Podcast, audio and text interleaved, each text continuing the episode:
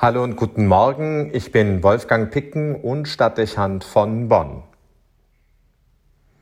Wir setzen am heutigen Sonntag die Predigtreihe fort, die in diesem Jahr den Titel Geschunden trägt. Es geht um Momente und Situationen im Leben, die uns über Gebühr strapazieren und an die Grenzen unserer Leidensfähigkeit führen. Heute, so meine ich, legen es die biblischen Texte nahe, über Lebens- und Glaubenserfahrungen zu sprechen, die wir nur schwer verstehen und aushalten können. Der zunehmende Abstand vieler vom christlichen Glauben und seinem Gott ist nicht allein, vermutlich nicht einmal vordringlich, durch das skandalisierte Fehlverhalten der Kirche, ihrer Oberen und mancher Gläubigen zu erklären. Diese Krisenlagen, wie wir sie gerade wieder erleben, verstärken nur etwas, was in vielen Menschen tiefgründig verankert ist. Sie haben keine guten Erfahrungen mit ihrem Glauben gemacht und fühlen sich von Gott enttäuscht und nicht wenige auch geschunden. Manche haben darüber ihren Glauben verloren. Der Zweifel an Gott und das Hadern mit dem Glauben existiert so lange, wie es den Glauben selbst gibt. Vielleicht aber ist beides in unserer modernen Zeit besonders ausgeprägt. Wir sind gewohnt, nach dem Nutzen zu fragen und lernen in unserer Konsumwelt wegzuwerfen, was wir nicht mehr brauchen können und uns von dem zu befreien, was uns beschwert. Das bezieht sich nicht nur auf materielle Dinge, sondern auch auf unsere Werte und unser Beziehungsleben. Zunehmend mehr Menschen trennen sich schnell von ihren Mitmenschen, auch wenn sie lange mit ihnen verbunden waren, als Familienmitglieder oder Freunde, sobald der unmittelbare Vorteil und Nutzen nicht mehr erkennbar ist und die Verbindung Störungen zeigt. Nicht unwahrscheinlich, dass sich das auch auf das Verhältnis zu Gott auswirkt. Was bringt einem der Glaube? Diese Nützlichkeitserwägung und die Feststellung, dass das Christsein gemessen an den durchaus hohen moralischen Anforderungen wenig direkten Profit einbringt, dürfte nicht unwesentlich dafür sein, dass viele auf Distanz gehen und in der Konsequenz die Kirche verlassen. Sie empfinden ein Leben als Katholik als Schinderei und als freudlose Form der Lebensgestaltung. Sicher würde man gegen diese Haltung einbringen wollen, dass es vieles gibt, dessen Wert sich nicht einfach so bemessen lässt. Am Ende bedeutet eine Reduktion unserer Welt nur auf das Nützliche, dass sie kalt und unmenschlich werden würde. An vielen Stellen erleben wir bereits, wie Liebe und Solidarität ins Hintertreffen geraten und die Schwachen zunehmend mehr ins Abseits getrieben werden. Das ist keine gute Entwicklung, wenn Sie mich fragen. Was, wenn die Würde des Einzelnen davon abhängig gemacht wird, wie nützlich sie dem anderen, den Überlegenen oder der Mehrheitsgesellschaft ist? Gleich wie kritisch wir dieser Haltung auch gegenüberstehen, wir dürfen alle aus eigener Erfahrung gut nachvollziehen, dass sich jedem gelegentlich die Frage nach dem Nutzen der Religion stellt und sie die Beziehung zu Gott belasten kann. Ich vermute, dass das keiner unter uns bestreiten würde.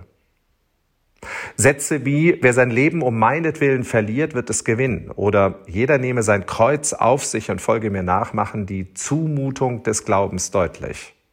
Hinzu kommen Voraussagen wie, ihr werdet um meines Namens willen von jedem gehasst werden.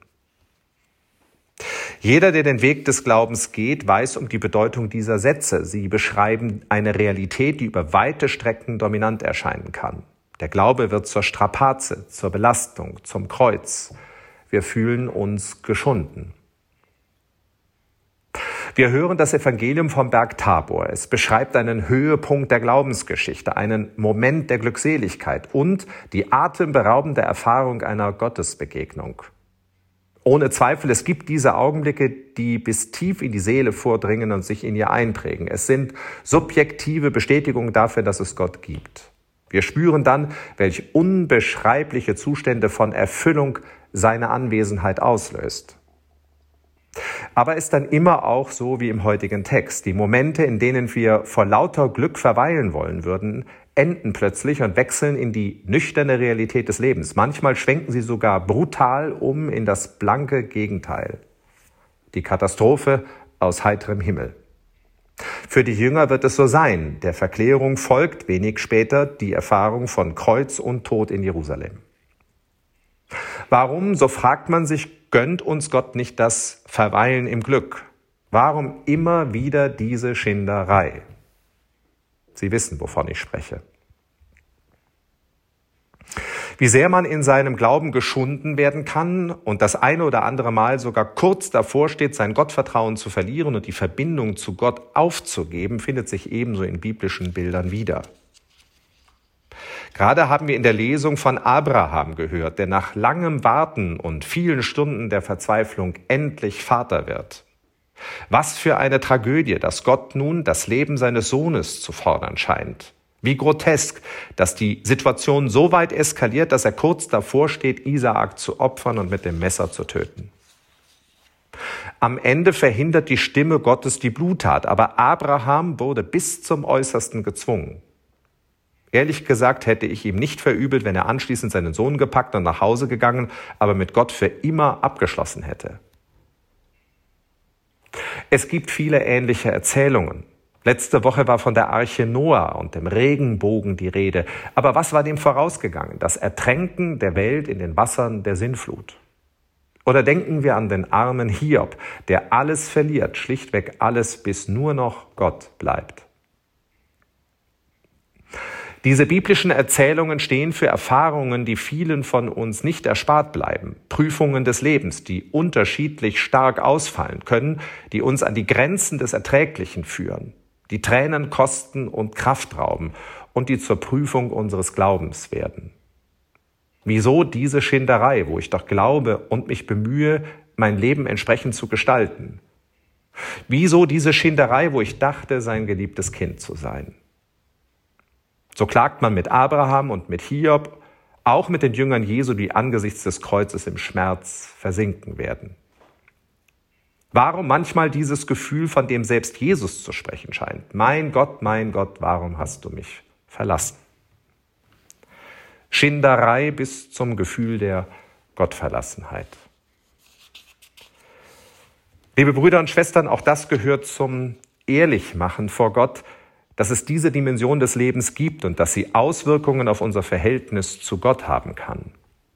Es sind die Momente, in denen man an Gott verzweifelt und im Nachhinein nicht erklären kann, wieso man im Unterschied zu anderen dabei seinen Glauben nicht verloren hat. Für viele ist das zu viel. Sie brechen mit Gott, weil sie finden, dass er das nicht hätte zulassen dürfen. Ich kenne nicht wenige, die, weil die Belastung zu groß war, das Kapitel ihres Glaubens bleibend abgeschlossen haben. Ich kann das verstehen und wüsste nicht zu sagen, ob ich in vergleichbaren Situationen stärker wäre. Sich ehrlich machen vor Gott bedeutet auch eingestehen, dass das Leben und damit einhergehend auch der Glaube eine Schinderei und eine Zumutung sein können. Damit stellt sich die alte Frage der Theodizee, die Frage nach dem Warum.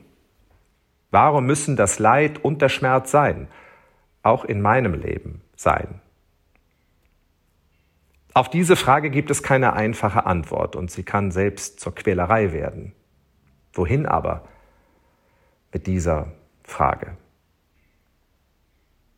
Mein geistlicher Begleiter gab mir für dunkle Stunden den Rat, den Schmerz und die Wut nicht wegzureden, sondern mich stattdessen in der Nähe eines Kreuzes einzufinden und mich dann ehrlich zu machen vor Gott. Er wird dir die Antwort schuldig bleiben. Aber du wirst mit der Zeit spüren, schrieb er mir einmal, dass du mit deinen Fragen und deiner Not nicht allein bist. Auch Gott selbst konnte dieser Schinderei nicht entkommen, weil sie vermutlich zu den Gesetzen dieser begrenzten Welt gehört. Aber er weiß, was sie bedeutet. Frage dich dann, wer macht aus dem Holz das Kreuz? Wer trieb die Nägel in die Hände? Wer schlug ihm die Dornenkrone auf den Kopf? Verwechsel also das Opfer nicht mit dem Täter. Er ist mit dir Opfer, wie du geschunden. Und diese Feststellung wird dir helfen. Der Blick auf das Kreuz wird dir erfahrbar machen, dass Gott dir in deinen Nöten nahe ist und dass eine Welt kommen wird, ja muss, die andere Gesetze kennt und in der es, wie die Apokalypse schreibt, keine Trauer, keine Mühsal und keine Klage mehr geben wird, keine Schinderei.